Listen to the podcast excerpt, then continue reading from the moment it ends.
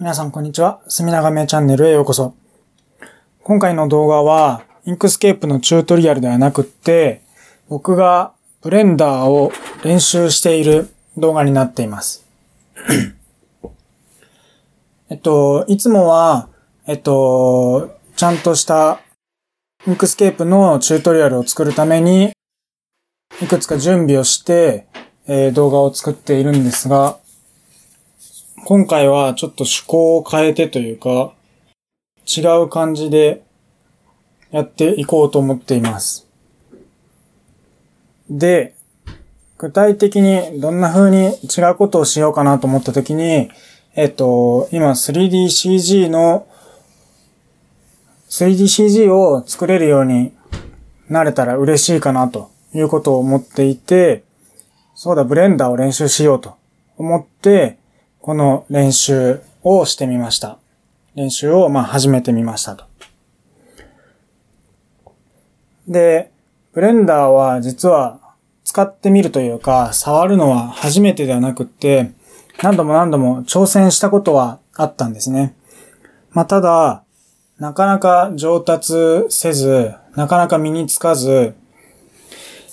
えっと、なかなかうまくいかなくって、で、使う機会も結構減っちゃったりして、ちょっとやってはすぐやめ、ちょっとやってはすぐやめって言って、結局何もまだ身についてないんですよね。で、なので、2019年は今年こそはブレンダーを身につける年にしようということにしまして、えー、今年からブレンダーを定期的に練習していこうかなと思いました。で、これがその第1弾になるというわけですね。で、ブレンダーを使いたい理由っていうのはいろいろあるんですけど、まあこの練習の動画をですね、今この動画は第一発目40分ぐらいあるんですけど、この一発目の動画40分ぐらいある動画をですね、なぜじゃあ隅長めチャンネルに上げるのかというところなんですが、まあ普段僕が、えー、隅長めチャンネルで Inkscape のチュートリアルを上げてるんですけど、えっと、僕は Inkscape を使い始めて、多分、5、6年ぐらい経ったと思うんですけど、まあ、5、6年ぐらい使ってると、えっと、まあ、一定の機能は分かってきたかなという感じにはなってるんですね。で、えっと、 Inkscape を使って僕自身がですね、楽しくイラストを描いて遊べているんで、えっと、この Inkscape っていうソフトウェアに、こう、恩返しをしたいなと思ったんですね。ちょっと話が逸れちゃってますけど、えっと、もうちょっと話を戻してですね、そもそもなんで僕が墨長めチャンネルをやってるかって話になっちゃったので、それをちょっと話すとですね、まずそもそも Inkscape ってオープンソースソフトウェアでフリーソフトなんですよね。オープンソースってつまり、えっと、世界中のいろんな人が、この Inkscape っていうソフトウェアの開発に携わっていて、で、世界中のいろんな人が、この寄ってたかって開発をしてくれているソフトウェアが Inkscape なんですよね。で、そういうソフトウェアって別に他にもたくさんあって、えっと、Google Chrome も一応オープンソースソフトウェアなんで、まあ世界中の開発者が Google Chrome の開発に貢献してるといえばしてる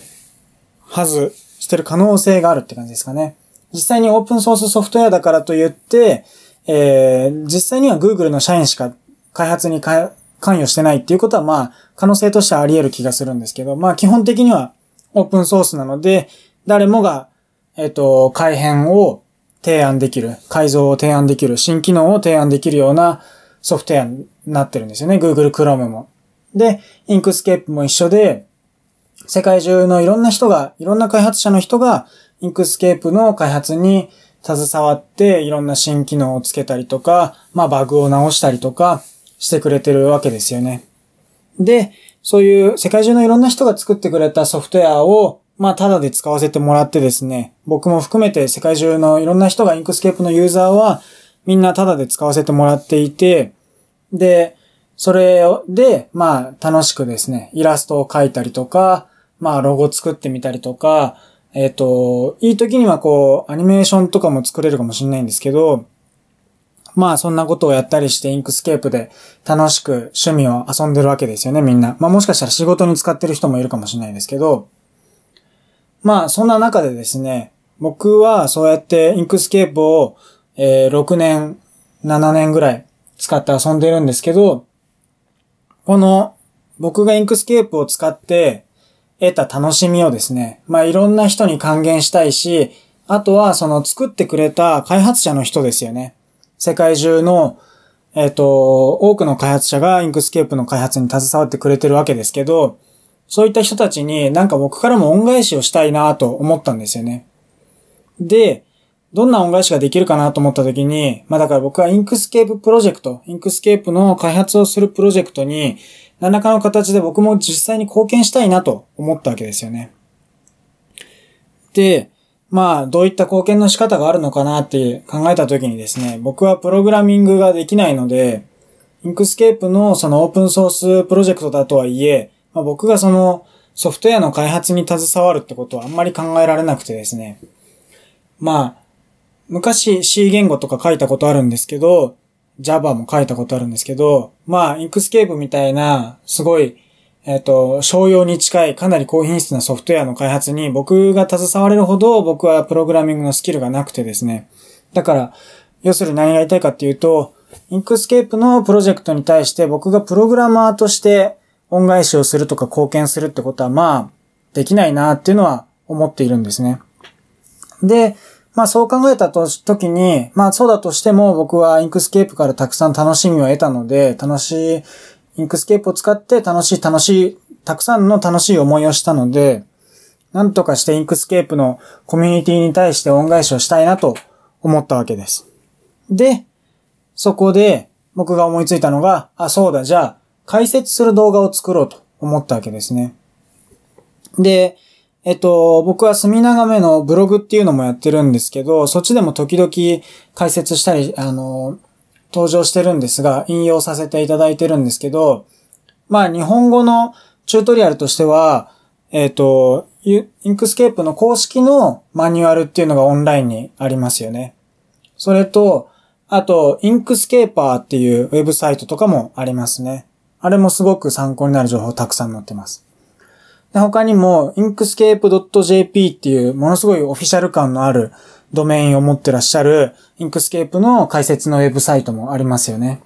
まあ、 Inkscape プロジェクトの公式のウェブサイトではないと思うんですけど、まあ、あれはファンメイドの、まあ、僕みたいな人がやってるのと同じようにファンメイドのサイトだと思うんですけど、まあ、でもすごくよくできてるウェブサイトで inkscape.jp っていうのがあったりとか、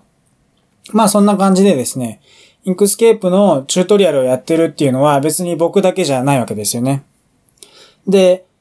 ただ、日本語でって探してみると、今言ったようなところ、プラスアルファぐらいしか実際にはなくてですね、意外と Inkscape のチュートリアルって、ウェブを探してもないんですよね。で、多分、今ググると、墨長めチャンネルがすごいたくさんヒットしてくれる状態になったのかなと思ってるんですけど、まあ、他にも今僕が言ったようなウェブサイトか、スミナー画面がヒットするような気がするんですけど、何が言いたいかって、 Inkscape の日本語の解説って結構ウェブに少ないんですよね。で、僕は Inkscape をなんていうか、まあある種何年か使って、えっ、と、まあ試行錯誤しながらこう体で覚えていったみたいなところがあって、まあだからこそ今、あの解説の動画とか作ってるんですけど、とはいえ、今から始めようっていうInkscape のそのニューカマーの人たちに対して、結構 Inkscape ってハードルが高い状況になってるなと思っていて、そういった人たちに対して Inkscape ってこういう風に使えるんですよっていう使い方を解説する動画があったら分かりやすいんじゃないかなって思ったんですよね。で、まあそれを作ることによって、だから結局何がしたいかっていうと、 Inkscape プロジェクトに対してどう貢献できるかっていうと、まあ、ユーザーの数を増やすことができるし、で、えっ、ー、と、ユーザーの数が増えなかったとしても、その、今使っている人たちがなんか困った時、困っ、困りごとに直面した時に、まあ、あわよくばですね、墨長めチャンネルの動画を見て問題を解決してくれたら嬉しいなと思ってるんですよね。で、他にもその有志で開発してくださっている世界中のよってたかって Inkscape を作ってくれているそのプログラマーの人たち、開発者の人たちに対しても、まあもちろんユーザーがいないよりはいた方がいいと思うので、そういう動画が増えることによって開発者の人もちょっと嬉しくなるんじゃないかなということをまあうっすらと期待してるわけですね。まあ、というわけで、なぜ僕が Inkscape のチュートリアルを墨長めチャンネルでやってるかっていうと、一番最初のモチベーションは、えー、 Inkscape プロジェクトっていうオープンソースのプロジェクト、オープンソースのソフトウェアのコミュニティに対して、僕自身も何らかの形で貢献したいなって思ったのがきっかけでした。それで僕は墨長めチャンネルを始めたんですよね。で、今、えー、2016年の4月に墨長めチャンネルを始めて、えー、16年の4月から、えー、9ヶ月ぐらいと、17年、18年の24ヶ月で、合計で今33ヶ月、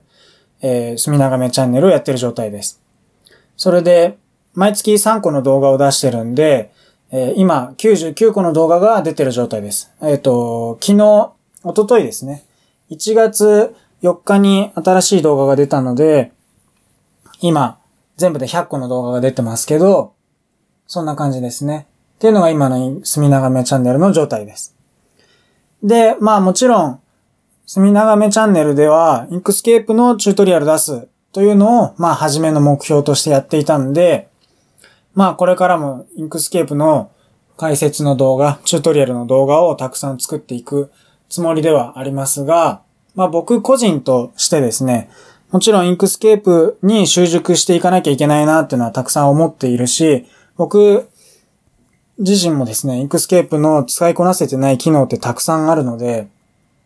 そういうのをちゃんと身につけていって、で、そう、僕が新しく身につけたことを解説の動画にしていければいいなと思ってはいるんですけど、まあ、それに加えてですね、僕のそのクリエイティブの欲求っていうのはもともとあってですね、僕がだから6、7年前、正確に何年前かちょっと覚えてないですけど、に、 Inkscape を触り始めたっていうのも、元々の僕のそのクリエイティブの欲求があったからこそ僕は Inkscape を使い始めたわけで、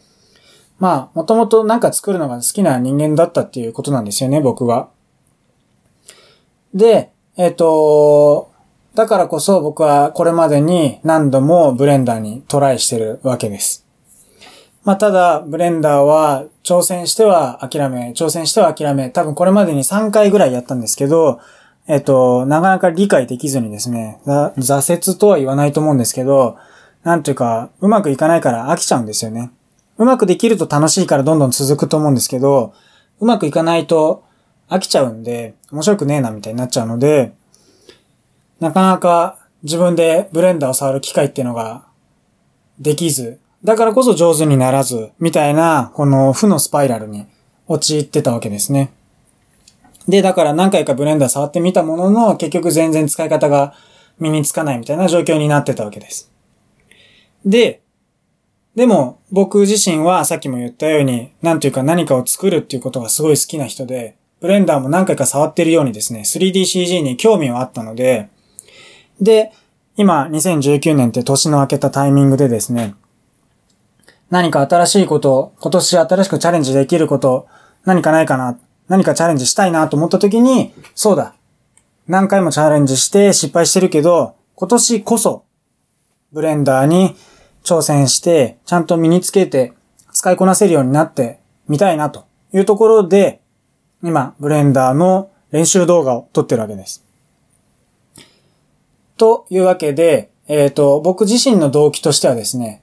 自分はものづくりが好きな人なんで、ものづくりっていうかですね、まあ、イラスト描いたりとか、なんていうかこう、そう、そういうロゴ作ったりとか、で、3DCG で、まあ、ゆくゆくはですね、僕はロゴとか、アニメーションとか、あの、流体シミュレーションとか、あるいはなんていうかこう、モンスター、架空のモンスター、ドラゴンとか、なんかこう、ダチョウみたいなこう、あの、チョコボみたいなね、やつとか作りたいなと思ってるんですけど、まあそれはともかくですね、ブレンダーも含めてですね、クリエイティブするのが好きなんで、僕自身はブレンダーを使いこなせるようになりたいなと思ったのが、今回の僕がブレンダーの練習をしているきっかけですと。で、話がすごく遠回りになっちゃったんですけど、最初に何話したかっていうと、なんで僕が墨長めチャンネルで Inkscape のチュートリアル上げてるかっていうこと。で、今話したのが、ブレンダーの練習を僕がなぜ今始めたのかっていうことを喋りました。で、えっ、ー、と、今これから話すのが、じゃあなんでその練習の動画を墨長めチャンネルに上げてんのかっていうところの話なんですけど、まあ別に練習なんだから勝手にやれよっていうのももちろんありなんですけど、僕はこの練習の風景をですね、あの、墨長めチャンネルに載せることによって、まあ、初心者ってこんな感じだよねっていうのをみんなに見せて、見てもらいたいなと思ってます。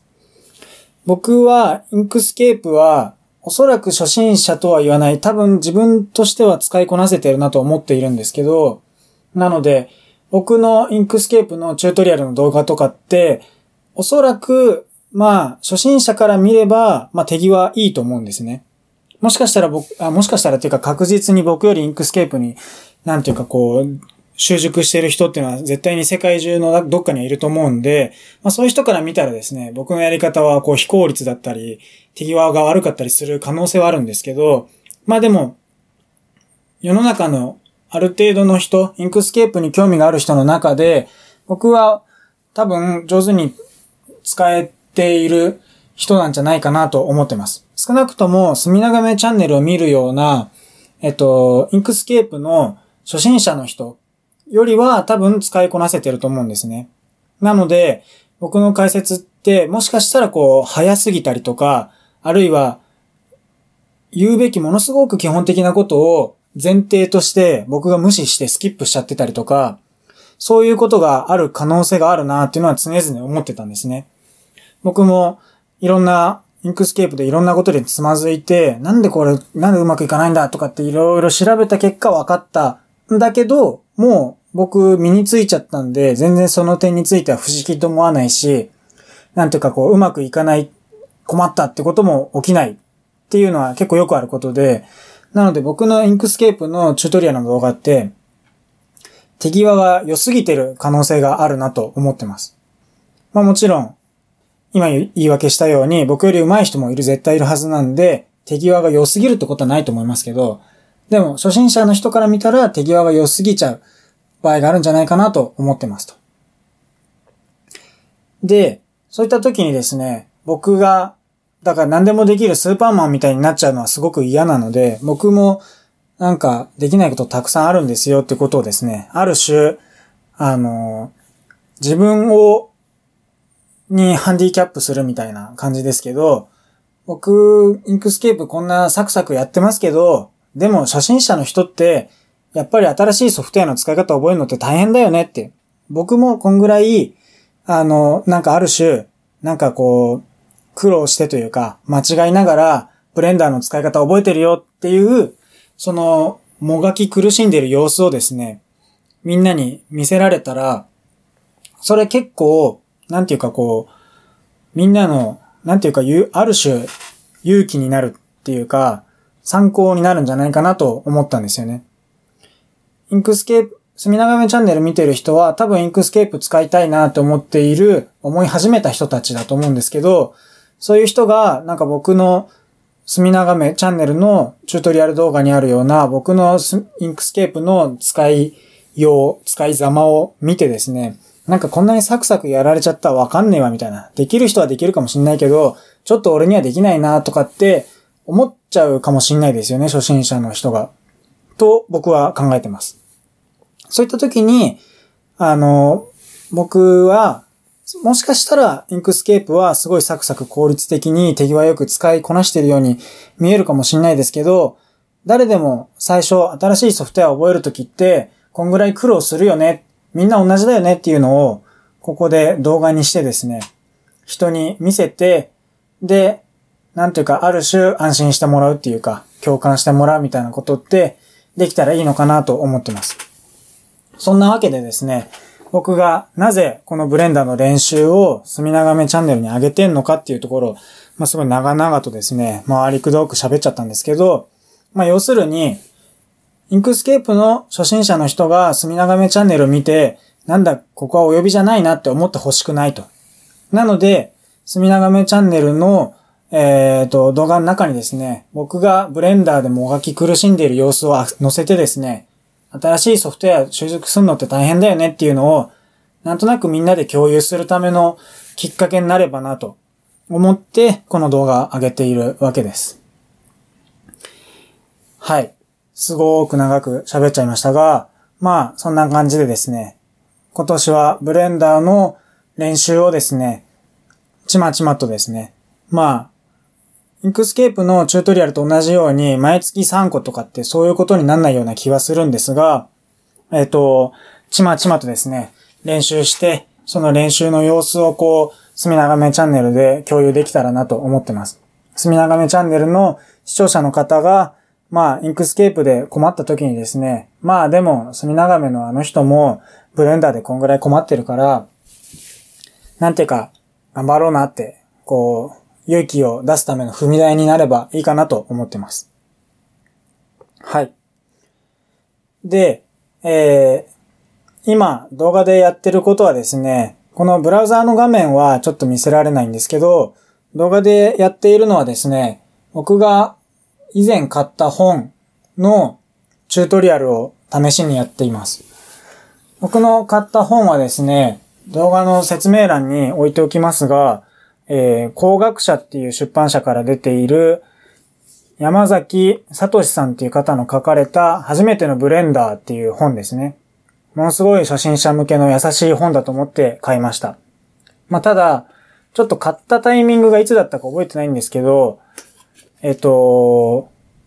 これが第1番の第2冊が平成25年3月25日って言ってるんで、多分これ6年前ぐらいに印刷されたやつで、ブレンダーのバージョンが2.5なんですよね。なんで、ちょっと古い本になってます。なので、今、2019年の今買うんだったら、この本じゃないだろうと、とは思うんですけど、あ僕はこんなの今使って練習してますよっていうので参考にしてみてください。で、ブレンダーはですね、実は Inkscape よりも、あの、ユーザー数が多くてですね、あの、インターネットにたくさんチュートリアルがあるんで、本なんか買わなくっても、意外となんとかなるとは思います。僕はもうこれすごい、だから6年も前に買っちゃったんで、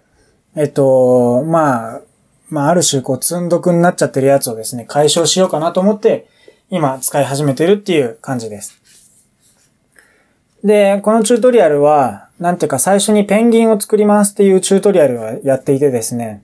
今、ここの画面の真ん中には円柱があるんですけど、まあ、もうちょっと具体的に言うと八角柱ですけど、今は。その八角柱を、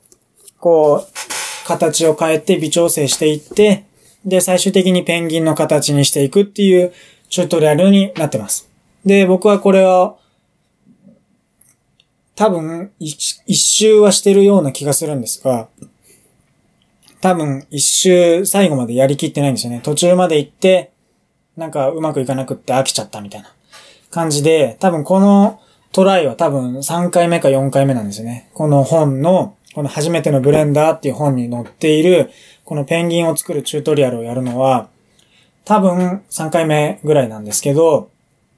まあ、今も完全に操作を覚えてなくてですね、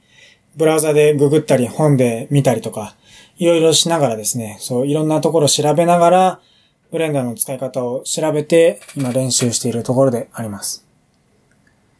でですね、この動画の中のほとんどの時間は僕はマルチカットってのがうまくできないせいで、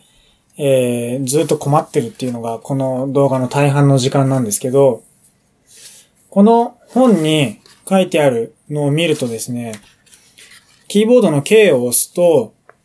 ナイフツールっていうのが出てきて、そのナイフツールを使ってエッジループを作ることができますよと書いてあって、で、エッジループを作り終わるとですね、画面右下のオペレーターっていうパネルのところに設定項目が出てきて、そのエッジループのタイプを設定することができますよって書いてあるんですよね。で、そのタイプをマルチカットに設定して、で、カットの数を8にして、で、だから8本の切り込みで切っていって、この円柱を、まあ、縦に9枚にスライスにしますみたいな。っていうチュートリアルの作業があるんですが、それが全然できなくって困っているという、そういう動画になってます。ほとんどの内容は。で、まあ多分これはですね、バージョンが違うということに起因していて、この本はブレンダーバージョン2.5で作られてるというか、まあ書かれてる本なんですけど、今僕が使ってんのは2.7点いくつなんですよね。ちょっとバージョンは今確認しますが、ブレンダーの現現時点での最新バージョンを使ってます。で、それがやっぱりこの本のバージョンとは違っているんで、あの、多分操作とか機能の配置とかが変わってるんじゃないかなと思います。今ですね、調べたところ、ブレンダーの今の最新のバージョンは2.79ですね。本のバージョンが2.5なんで、まあ、0.29ぐらいバージョンは変わってるみたいですね。まあ、この0.29がどんぐらいの違いなのかとか、本当にこの差分の中にナイフツールの差分が含まれてるかどうかっていうのは実は分かってはないんですが、まあ少なくとも僕が今日練習した感じでは、えー、ナイフツールのマルチカットっていうのがなかなかうまくできなかったというようなのが僕の今回の、まあやった感想です。で、本当に今、何年ぶりにブレンダーを触って、もう全然わからんってやっているところなんで、あの、ユーザーインターフェースの言語を、もともと日本語だったのを英語に直したりとかですね。そんなこともやってます。で、日本語の方がわかりやすいから日本語にしようかなと思ったんですが、オンラインの、あの、チュートリアルとかを見てると、英語のやつが多いので、もうだったら英語に揃えちゃった方がわかりやすいかなということで、えっ、ー、と、この動画の何分時点ぐらいのとこで変更したかわかんないですけど、えっ、ー、と、ユーザーインターフェースの言語を英語にしちゃいました。ちなみにこの初めてのブレンダーっていう僕が今参考に使ってる本も、えっ、ー、と、画面のスクリーンショットがたくさん載ってるんですけど、あの、英語のインターフェースを前提に作られてます。だからスクリーンショットは英語になってますね。なので、スクリーンショットに、まあ、習ったという点でも、オンラインのいろんな情報を参考にするっていう点でもですね、まあブレンダーはこのまま英語で使っちゃおうかなっていうのは今思っているところです。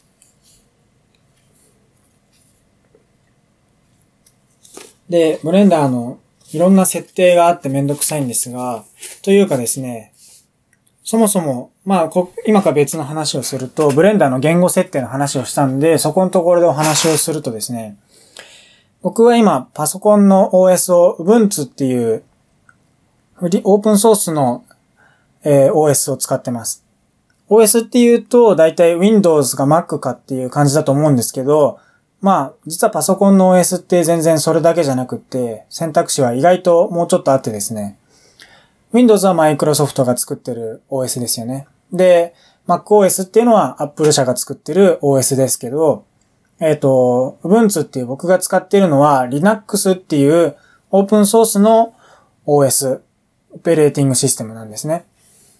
OS はまあわかりますよね。で、えっと、Linux っていうのがまあ、オープンソースで作られているその OS のコアみたいなもので、それを、まあもうちょっと、こう、ユーザーインターフェースをどうしようかとか、えっと、同梱するライブラリー類、ソフトウェア類をどうしようかとか、なんかそういうところを、まあうまく使いやすくしたりとかですね、いう風にして、その Linux って一口に言ってもいろんな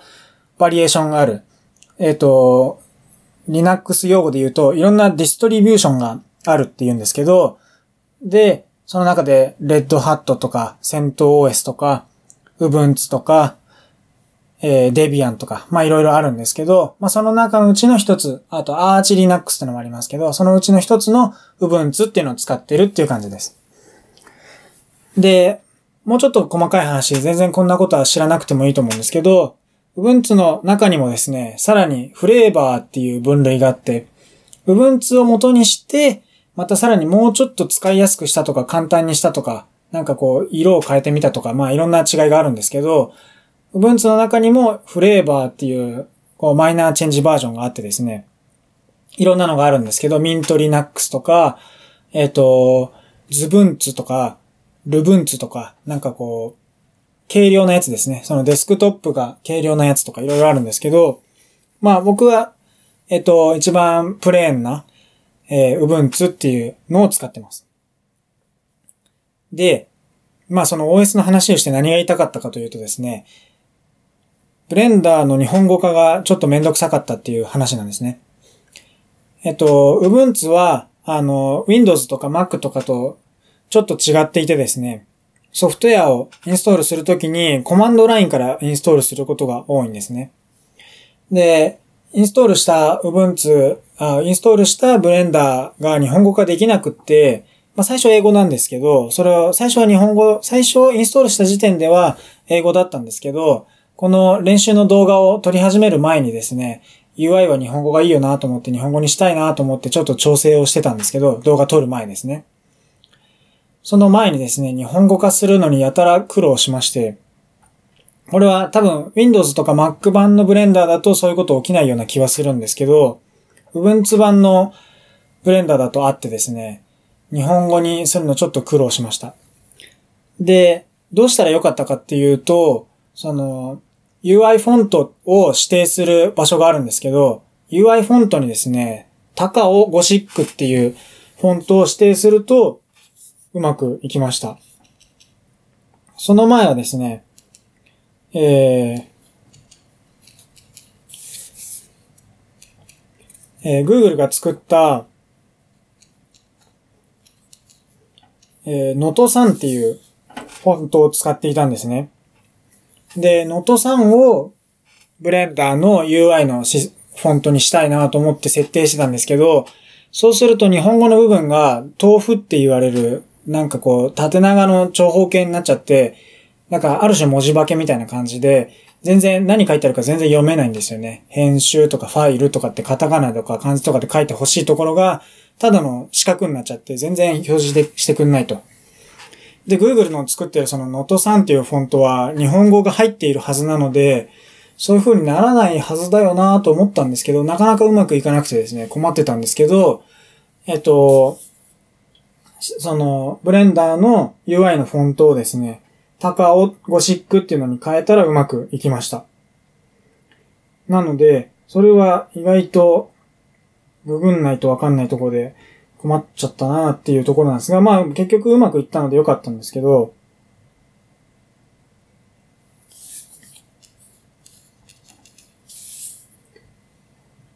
で、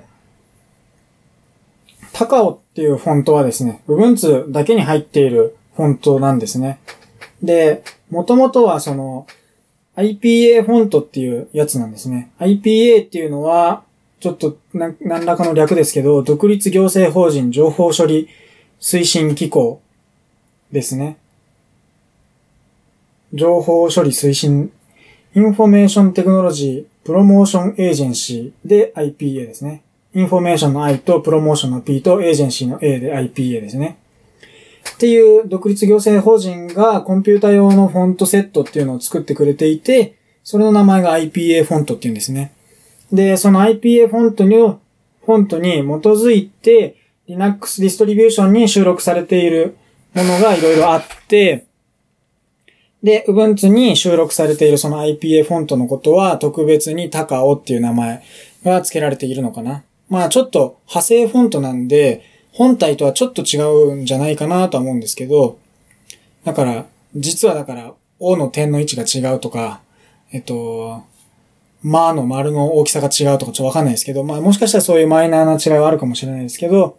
まあ高尾フォントっていうのが Ubuntu に入っているんですね。まあ何が言いたいかっていうと、ブレンダーの UI の日本語化がちょっと手こずったんですけど、高尾フォントを使うとうまくいきましたというお話でした。で、今この画面に映っているのはですね、円柱を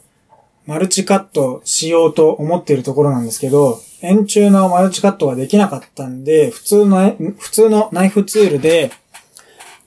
えー、9等分、8個のカットをですね、手動で入れました。なので、これは等分には実際にはなってないですね。適当に分けてるんで、等分になってないですけど、まあ、チュートリアルの1個がですね、機能がないせいで進めないっていうのはちょっと意味がないので、ちょっとごまかしながらですね、とりあえず先に進むために、ループカットじゃなくて、ループカットでよかったですかね。その、ループカット機能っていうのを本当は使いたかったんですけど、ないので、エッジループですね。エッジループを使いたかったんですけど、使えなかったので、ちょっともうなんちゃってで、ナイフツールで切るってことをやりました。で、もう一個、ブレンダーで今日つまずいたところはですね、ナイフツールで切った時に、画面の見えている半分しか消えない、切れないってことがあったんですね。なんていうかこう、こう目の前にオセロがあってナイフツールで切ったら黒いところは切れてんだけど白いところは切れてないみたいな。その、3DCG で多分、陰面、影の面って書いて、陰面って言うと思うんですけど、その、自分の視点からは見えない側ってありますよね。月の表側と裏側みたいな感じで。その見えてない側がですね、ナイフツールで切れないっていうことがありまして、それも今日詰まって、なんていうかこうつまずいたポイントです。で、それはどうしたらいいかっていうと、ナイフツールを起動する。まあ、キーボードの K を押すとナイフツールが起動するんですけど、それをやった後、もう一度切る前にキーボードの Z キーを押すとですね、印面も一気にズバッと切ってくれるナイフツールのモードに変わるみたいです。なので、それもですね、意外と、なんていうか、こう、わからない感じですね。今これちょうど画面では、その、印面側の線みたいな、ちょっと一本だけ見えてますね。これは実はうまくいってなかった時で、一個だけ印面まで切れ込みが入ってますけど、今こっち、裏側に切れてないのわかりますかねこんな感じで見てる側からは切れてるんですけど、見えてない側にが全然切られてないみたいなことになってしまっていて、おっと困ったぞみたいになってました。で、この動画の今のこのタイミングではですね、もう解決策は知っていて、Z キー押せばいいってことを分かってたんで、あ、そうだ、Z キー押さなきゃな、っつって、今からやり直すところですね。なんですけど、その、ナイフツールを起動したら Z キーを押してくださいっていうのはこの本に書いてないんですけど、まあでも、うまくいかなかったので、ちょっとググってですね、あれちょっとうまくいかないんですけど、と思ってググったら、Z キーを押すと向こう側、なんてその裏側も切れますよっていうのが書いてあったんで、それに従ってやってみたらうまくいきましたと。今実際に切ってるシーンなので、画面の下の方を見てもらうとですね、下の右の方に Z カットスルーっていうのが書いてあるんですね。見えますかね ?Z カットスルー、オフとかオンとかって書いてあると思うんですけど、ナイフツールを起動した瞬間は Z カットスルーがオフになってるんですよね。で、えっ、ー、と、自動的にオンになっているように見えますけど、これはオフになってる時からオンになってるタイミングで、実は僕はキーボードの K を、あ、ごめんなさい、Z をですね、押していて、その Z のナイフツールのカットスルー機能っていうのをオフからオンに切り替えて使ってます。これをしないと、見えている側からしか切れなくって、見えてない側が、に切れ込みが入らないっていうことが起きるんですよね。これに気づくのにまたググったりしてました。ここも僕が今日練習していてつまずいたポイントです。まあでもこのマルチカットツールっていうのは結局たどり着いてないんで、マルチカットはどうやったらできるんだろうってことはまだ分かってないんですけど、まあでも、それを探し続けてこのチュートリアル、このペンギンを作る練習があるんですけど、を、あの、全然進まないのは意味がないので、ここでとりあえず進んじゃおうということで、Z キーをして、そのカットスルーを裏側に効くようにして、こう全体をズバッと切るみたいなことをやってます。あとですね、このカメラの移動。まあ、カメラって言っちゃうと、ブレンダーだとややこしいんですけど、この視点の移動。オブジェクトをどっから見るかっていうその視点の移動もですね、意外と難しくてですね、あの、マウスの中クリックでグリグリやると、カメラがある中心を基準にしてこうぐるぐる回るんですよね。で、なんていうかこう、そうじゃなくって、カメラの中心、視点の中心を動かしたいと思った時にどうしたらいいかちょっとわかんなかったんですけど、ググってみると、中クリックしたまんま、シフトも押して、ドラッグすると、視点の中心を平行移動することができるっぽいです。なんというかこう、ブレンダーは全然 UI に情報が出てなくてですね、ショートカットキーを多用することを前提になってるんですね。なので、覚えなきゃいけないことは結構たくさんあって、えっと、今日の最初もですね、シフト A っていうのを押すと、えー、オブジェクトを、なんていうかこの、ブレンダーの 3D 空間内にオブジェクトを置くっていう機能があるんですけど、そのシフト A っていうのは、ど、ど、どうしたらわかるんだっていう。でも逆にシフト A を押さなければ、押さないとして、どうやったらその機能にアクセスできるのかっていうのはちょっとわかんないんですけど、まあでも参考書に書いてあるんで、その通りにやってるだけなんですが、まあとにかくですね、A を押して全選択とか、K を押してナイフツールとか、で、Z を押して、その、ナイフツールのカットスルーをオンにしたりオフにしたりとか、で、B を押して、なんか、範囲選択みたいなのがあるんですね。B は何の頭文字かというと、えー、ボーダーツールですね。そのボーダーセレクトということで B っていうのがショートカットキーになってるんですけど、まあ B だけポチッと押すといきなりこうツールが切り替わるんですよね。とかっていうのも、もうこれは覚えるしかないし、こうもう指で覚えるしかないなと思ってるんですけど、えっと、結構ブレンダーの機能ってハイコンテクストで、慣れないと分かりにくいなってのは感じました、今日。まあそういったことも含めですね、どういう感じ、使い勝手どういう感じっていうのをですね、こうやって皆さんと共有できるといいかなと思っています。今言ったようにですね、ナイフツールが裏側までこう届かない、貫通しないとかっていうのってですね、多分いろんな人がつまずくポイントだと思っていて、で、そういうつまずきポイントをですね、僕が先につまずいておけばですね、こんな感じで動画で共有することもできるんで、意外といいんじゃないかなと思ったりしてます。で、今画面ではですね、あのー、作った円柱を、えー、上から9枚にスライスにしたんですけど、その9枚のスライスのその切れ目ごとにですね、太さ、円柱の太さを変えてですね、なんかこう、電球みたいな、あるいはボーリングのピンみたいな形を作ってます。で、これもですね、その、円周、円柱の円周をぐるりと囲むこの断面の線みたいな、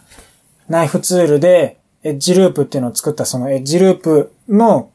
ことなんですけど、そのエッジループを選択して、キーボードの S を押すとスケール機能が働いて、そのスケール機能で動かすと、その円柱を太らせたり、あるいは痩せさせたり、できるんですけど、この S っていうのもものすごいハイコンテクストですよね。まあもちろん覚えてしまえば楽だとは思うんですけど、S を押して太らせたり、細らせたりするっていう機能を使いながら、円柱をですね、なんかまあ今見ると手榴弾みたいな形してますけど、ボーリングのピンとか手榴弾みたいな形にやってます。で、最後にファイルを保存して、このチュートリアルのですね、最初のレッスンが終わるので、この辺で終わりになってます。で、最後の方はですね、今ここファイル構造とか出ちゃってるんで隠しますが、まあ、結構ブレンダーのファイルは優秀でバージョン管理みたいなことを勝手にやってくれるみたいでですね、ファイル名に番号があると勝手に次のファイルはインクリメントして01って、だからアンタイトルド01とかっていうファイル名にしておくと次保存するときはアンタイトルド02になってくれるみたいで、そこのとこは結構気が利いてていいなと思いました。まあ、そんな感じでですね、こんこれからも、隅長めチャンネルにブレンダーの僕の練習の動画っていうのを載せていきたいなと思ってます。まあ、理由は言った通りですね。僕がこんな風につまずいてるのを見せてですね、まあ、 Inkscape の初心者の人もですね、そうだな、ソフトウェアの練習ってそうだよねって結構大変だよねって。まあ、この隅長めの人もなんかこう、七転八倒してるみたいだから、自分も Inkscape 楽しんで頑張ってみようかなと思うきっかけになったらいいなと思ってると。そういう動機で、まあこの動画は載せています。まああと僕がブレンダーでつまずいたポイントをシェアしてですね、これが、これからブレンダーをやる、僕よりも初心者の人、まあ同じレベルの初心者だと思いますけど、もう人もですね、いると思うんで、そういう人ももしかしたら、そういう人のためのなんていうかこう知見にも共有になるかなと思ってます。まあそんな感じでですね、今回の動画よ40分ぐらいの動画だったんですけど、こんな風に喋ってみました。次回はどんな内容を喋るかわかんないんですけど、またこんな感じで、無音だとつまんないんでね、ラジオみたいに喋りながらやりたいなと思ってます。はい。じゃあ今日の動画はこんな感じです。ご視聴ありがとうございました。